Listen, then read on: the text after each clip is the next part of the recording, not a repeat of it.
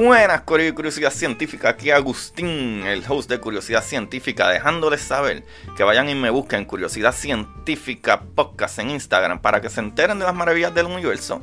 Y no solo a mí, también vayan y chequen la red de podcast de prsinfiltro.com, donde se encuentra Don Juan del Campo con su podcast Café en Mano Podcast. Ahí está Ana con su podcast El Pocket de Finanza y está Jai con su podcast Mamacita Down to Earth. Vayan y chequense eh, todo, ¿verdad? En prsinfiltro.com slash podcast para que se diviertan. Y no solo eso, PR Sin Filtro también es la compañía que te puede ayudar con tu imagen digital, tu intro, tu outro, tu, todas las cositas que tú necesitas, tu imagen de podcast o, o lo que sea trabaja con prsinfiltro.com para que, ¿verdad? Te lo disfrutes, Corillo. Te pueden ayudar y disfrutar al mismo tiempo. Eso es un win-win. So, vamos allá con el capítulo.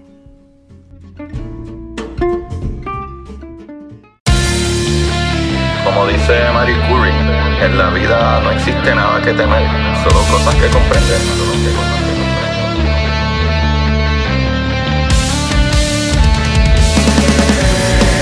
Recuerden correr y buscar la manera de aprender que más le divierta.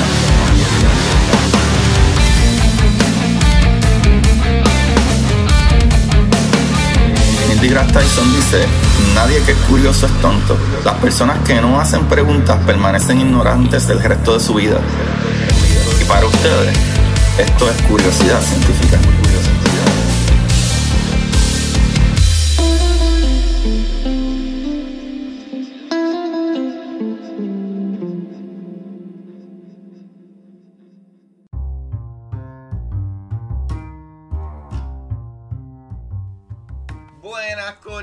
Corio y Curiosidad Científica. Bienvenidos a otro capítulo más de entretenimiento infinito. Eh, bueno, vamos a entretenimiento infinito. Pero definitivamente tienen más de 100 capítulos para buscar en el programa de Curiosidad Científica.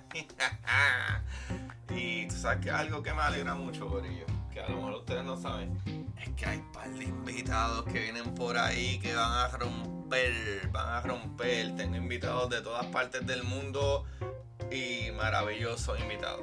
Y bueno, ustedes me conocen ya, yo soy Agustín Valenzuela, su host. Y el día de hoy vengo a contestar un par de preguntas, de par de comentarios y mensajes y email que me envían. Por si no lo habían notado, sí, claro, en mi, ¿verdad? En mi página de Curiosidad Científica Podcast de Instagram está mi email. So, todo lo que ustedes quieran contactarse conmigo, incluyendo las compañías que me han dicho para vender sus productos, eh, lo hacen por ahí. So, prefiero recibir sus preguntas y sus cosas que ofertas de yo vender cosas que no he probado. Pero Corillo, vamos allá. Vamos allá. El día de hoy estoy súper eh, pompeado porque voy a hablar de uno de los temas más maravillosos que a mí me gustan. Y tiene que ver con la física cuántica, mecánica cuántica. ¿Sabe? Eh, para que ustedes sepan, Corillo. Eh, la física cuántica o mecánica cuántica o como ustedes le quieran llamar. Eh, estamos hablando de cosas, ¿verdad? De partículas. De fenómenos a nivel micro, micro, microscópico. Para que tengan idea de 10 sobre eh, 23 o mucho más. ¿Verdad? De, de, un metro. ¿Qué quiere decir eso? Que hay 23 ceros después del punto. So, son cosas minúsculas. Cosas como que pueden haber básicamente miles o millones o actually trillones de partículas en una célula. De eso es lo que vamos a hablar el día de hoy. Y es porque me han traído a, colación un montón de preguntas eh, al respecto de los capítulos que ya he hecho. Mucha gente me dijo, wow, qué brutal quedó el capítulo cuando trajiste a Omar, eh, ¿verdad? Omar, rompelo todo. Vayan y búsquenlo. Explicó mucho del decaimiento de partículas, pero por alguna razón mucha gente todavía no entiende perfectamente eso, lo cual está súper bien que no entiendan, porque no es tan fácil de entender, créanme. Es un poquito complicado llegar a ese punto. Y no solo él, varias personas me han escrito eh, que actually a mí me encantó ese capítulo con Omar. Vayan y busquen Omar, rompelo todo, Omar Muñiz. Eh, y el decaimiento de partículas para que entiendan más o menos. Si no es suficiente ese capítulo, este capítulo que voy a hacer hoy creo que les va a, traer menos dudas. Y creo que vamos a empezar a hablar de lo que. De lo que está compuesto la materia, que todo el mundo piensa como que, ah, sí, átomos, claro, esa es la que hay, átomos. Electrones, protones y neutrones, sí. Pero es un poquito más básico cuando hablamos de esas cositas. Por ejemplo, cuando hablamos de lo que es la materia bariónica, sea, la materia bariónica es lo que tú y yo y todo está compuesto. Todo lo que vemos es materia bariónica. Todo lo que podemos ver. Pero en el universo sabemos que hay materia que no sabemos de qué está compuesta en lo absoluto. Como la, ¿verdad? la materia oscura.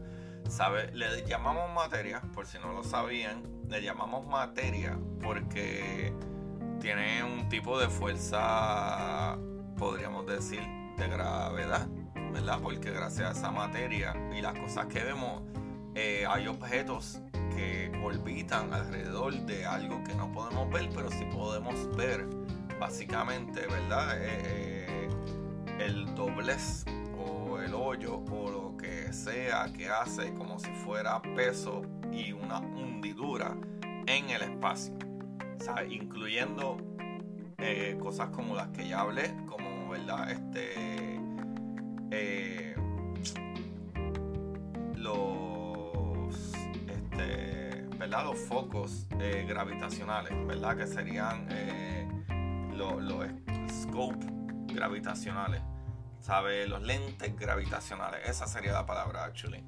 Y pues nada, quiero traerlo hoy en día, en el día de hoy por lo menos, para que entiendan un poquito más, porque la gran mayor parte de las dudas es referente a, ok, es que cuando me está hablando de el decaimiento de partículas y me está hablando de aquí y de allá, eh, me pierdo un poquito. Pues Corillo, creo que mi error, y creo que es mi error, es que mm, yo pienso que todo el mundo entiende cuando hablo de partículas que estoy hablando a nivel súper, súper básico.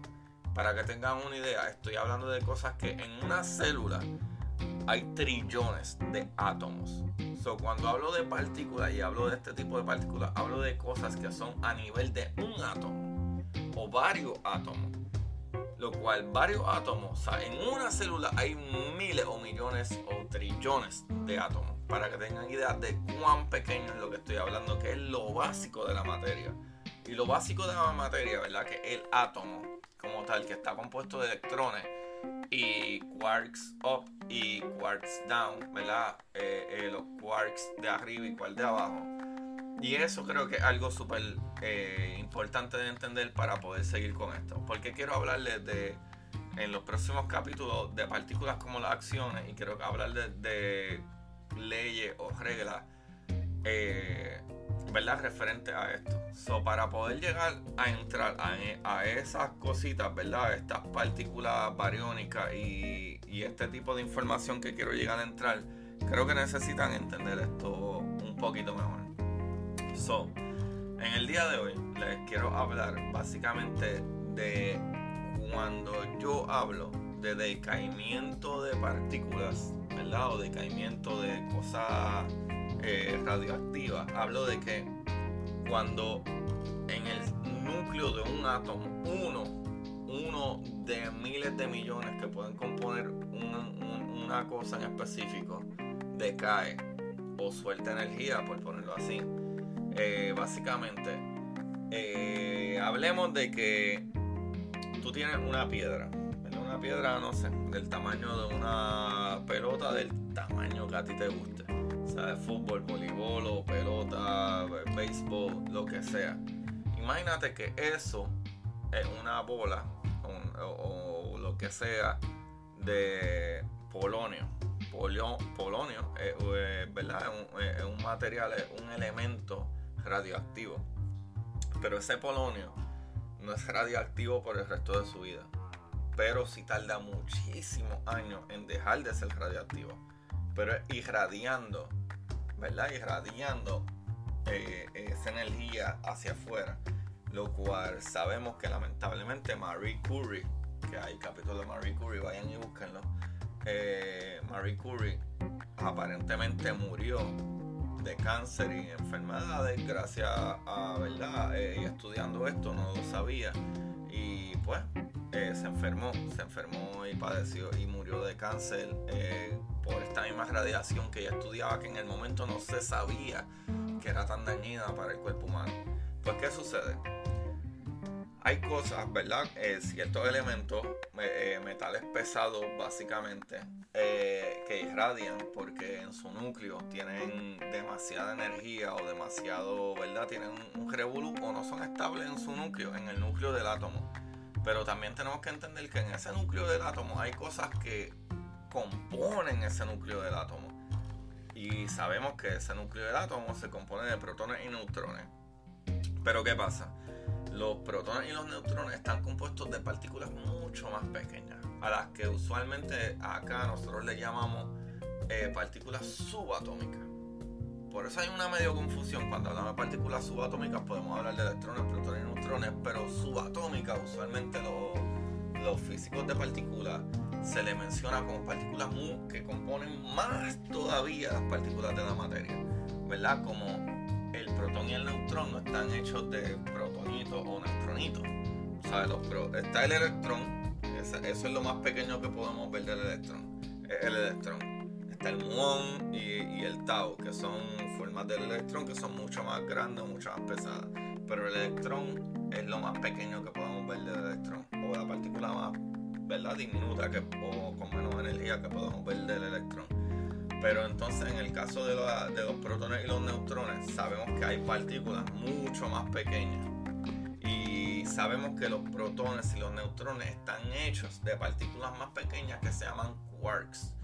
Pues esos protones, ¿verdad? Están hechos de dos quarks para arriba y un quark para abajo. So, dos quarks up y un quark down. Y los neutrones están hechos de dos quarks down y uno up. O sea, de dos quarks para abajo y uno para arriba. Pero ¿qué sucede? En el decaimiento de partículas a veces suceden cosas como el decaimiento beta, por ponerlo así, que por ejemplo un neutrón que tiene una masa un poquitito, un poquititito más pesada que la del protón, y, y, esos neutrones por alguna razón se quieren convertir en protones y sueltan energía, ¿verdad? Y sueltan algún electrón, un positrón, y al soltar esa energía se convierten, ¿verdad? En, protones. O de neutrones convierten en protones. Pero de protones, a menos que haya algo que le dé energía al protón, no puede convertirse en neutrones, porque los neutrones tienen un poco más de energía. ¿verdad? y por lo que ya sabemos, es la conservación de energía debería de estar ahí. So, tú no puedes simple y sencillamente convertir algo que no tiene lo suficiente energía, convertirlo en más energía, porque eso no hace ni sentido. Y ahí estamos bastante claros. ¿Qué sucede? Si seguimos hablando de esto, ¿verdad? De los protones, neutrones y lo que es la materia bariónica, debemos de entender también que hay materia que no entendemos exactamente cómo funciona. Por ejemplo, de acuerdo a lo que nosotros sabemos o el conocimiento que tenemos, existe, eh, ¿verdad? Lo que desde un principio el Big Bang. Y desde el Big Bang eh, sabemos, ¿verdad? También que en algún momento, por alguna razón que tampoco sabemos, la materia se despegó de la antimateria. Ok, esto suena un poquito loco, pero sí, así funciona. Sí existe la antimateria. La antimateria es algo realmente, ¿verdad? Eh, bueno, como acabo de decir, realmente eso. La antimateria es cierta. Eso existe. nosotros hemos creado antimateria. Ok, cuando hablamos de antimateria, ah, que hablas con antimateria, algo medio ciencia ficción. No, Corillo, antimateria existe. Pero por alguna razón, esa es una de las preguntas más súper sorprendentes de nuestro universo y los físicos se hacen. ¿Por qué? Tenemos la materia como la conocemos y no existe casi la antimateria. ¿Qué pasó con el balance del universo? No sabemos. Eso es algo súper brutal. O sea, la antimateria, por ejemplo, nosotros sabemos que los electrones son de carga negativa. Pues la antimateria sería un tipo de electrón, el mismo tamaño, se ve igualito, tiene el mismo bigote, eh, pero su carga es la contraria, es positiva. Y mucha gente ha dicho, ah, ok, pero los protones son particulares, entonces que bregan con los electrones y se pegan y bregan juntos. Y los protones son de carga positiva. son las partículas como la antimateria, los electrones de antimateria, que actually se llaman positrones, no son otros protones. No, porque literalmente los positrones, que son una copia de los electrones, son idénticos. Son idénticos en masa, en tamaño, en spin. Pero, ¿verdad? Eh, tienen una carga diferente. Los electrones positivos, los protones, los, positrones negativos. Um, I'm sorry. Los electrones negativos, los positrones positivos. Que en el caso de los protones sí son los protones, De la materia que conocemos bariónica son positivos también, pero la masa, el tamaño, el spin es completamente diferente a la que tienen los positrones. Eh, eh, eh, es una muy, muy grande diferencia. Socorillo, para que ustedes vayan entendiendo, hay ciertas teorías en el universo, ¿verdad? Las cuales hablan de el por qué o qué es lo que se supone que suceda o qué es lo que se supone que sucedió en un principio ¿verdad? Cuando el universo era joven o, eh, estaba comenzando y se entendía que había una batalla entre, entre materia y antimateria y por alguna razón, la cual tampoco entendemos, eh, en algún momento la materia superó la antimateria. Y al sol de hoy todo lo que vemos está hecho de materia. Pero la pregunta más importante es, ¿y dónde se fue la antimateria? para que ustedes sepan, la antimateria es algo que nosotros creamos todo el tiempo. Incluso nosotros estudiamos la antimateria en muchos puntos, ¿verdad? O colisiones eh, electromagnéticas eh, que salen de la nada, como cerca de un hoyo negro. La antimateria por partículas virtuales que le llamamos, porque en, el, en todo el universo hay campos, hay campos cuánticos. Y los campos cuánticos tienen energía por más débil que se hace energía. Y en esos campos cuánticos, cuando la energía empieza a fluir por la presión de cosas como maybe si están cerca de un hoyo negro, eh, esas partículas virtuales se pueden convertir en partículas reales y tener una colisión que cree, ¿verdad? Eh, por ponerlo en palabras acá, ¿verdad? Como que arroz con habichuela, una reacción nuclear o una radiación, ¿verdad? Es cuando choca una cosa con otra. O sea, un electrón con un positrón y se destruyen y radian esa energía. ¿Por qué? Porque de acuerdo, ¿verdad? Lo que dice Einstein de, ¿verdad? De que la energía, ¿verdad? Igual a la materia multiplicada por la velocidad de la luz al cuadrado es porque nosotros no podemos ni crear nueva materia ni nueva energía Simple y sencillamente la materia se convierte en energía y la energía se convierte en materia. Tú puedes modificar lo que sea, pero tú no puedes añadir o quitar más de eso. Y este capítulo lo estoy haciendo porque literalmente en los próximos capítulos voy a sumergirme super deep en lo que tiene que ver muchas leyes y condiciones de la materia cuántica. ¿Sabe el por qué? el por qué si es o no es, ¿verdad? Este, o hay explicaciones a qué sucede gravitacionalmente dentro de un hoyo negro y veremos si hay o no explicaciones. Eh, no quiero dar spoilers ahora, pero sí, básicamente, eso es lo que va a venir por ahí.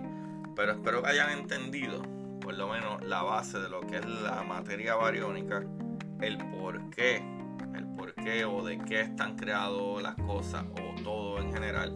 Y cuando yo les hablo de esto, que creo que el problema principal de la gente es que cuando yo hablo de cosas así, por alguna razón lo ven de una manera macro en vez de, de micro. Y esa es la importancia de, de, ¿verdad? de, hacerse cuenta de estas situaciones. Cosas así son las más que, ¿verdad? Las más que brincan el conocimiento. Y Corillo, ¿qué más les puedo decir? Que en el día de hoy, todos los que le he dicho, no he buscado en ningún lado. Literalmente es medio eh, de mi mente, no medio, en verdad es de mi mente, pero es de mi mente porque lo aprendí de, durante todos estos años de trabajo. Eh, sonada, el libro de hoy es un libro de fantasía y es de ciencia ficción de David Weber. Es una novela, ¿verdad? Es un bestseller, mano, de Safe House Series. Y en verdad eh, se llama Health eh, Foundations Weaver. Health Foundation Quibbles. Y, ¿verdad? De David Weber. Es una novela de ciencia ficción. Actually, es súper grande. Súper larga, súper gigante. Pero es súper entretenida. Es como si ellos fueran piratas. Imagínense en piratas. Piratas de verdad, como que en el mar. Pero en vez de estar en el mar, están en el espacio. Son como naves que son como si fueran barcos a pesar de que están en el espacio navegando, sus actitudes son como si fueran súper antiguas de los 1700. Está tripioso y no les puedo contar mucho más porque de la tarea es lo que va a pasar. Socorillo, gracias por escucharme, gracias a todos los que han dado play, gracias a los que dieron play por primera vez. Eh, y nada, mano, este, estén pendientes porque este capítulo es literal a propósito para entender los próximos dos capítulo que voy a hablar de dos cositas que son súper importantes para mí, ¿verdad? Eh, que una de ellas son las acciones. Si quieren buscar información de las acciones, fine. Pero las acciones van atados, ¿verdad? De la mano de la violación eh, QS. So, es un poquito de revolución. Tenía que explicarles para que entendieran qué es lo que hay ¿verdad? Para que entendamos cuando hablamos de partículas y cuando estamos hablando de partículas subatómicas, de qué es lo que estamos hablando personalmente. Son cosas que son ridículamente micro, micro, micro, micro, microscópicas. O sea, en una célula hay miles o millones de átomos y estamos hablando a nivel atómico. So, probablemente en una uña de tu dedo hay trillones de trillones de trillones de trillones de trillones de átomos. Y a ese nivel es que estamos hablando. Y la ciencia que nosotros tenemos está tan avanzada que podemos vacilar con eso, manipular eso y ver reacciones con eso. So, Gorillo, gracias por escucharme una noche más y un día más o una tarde más a la hora que sea que escuchan esto.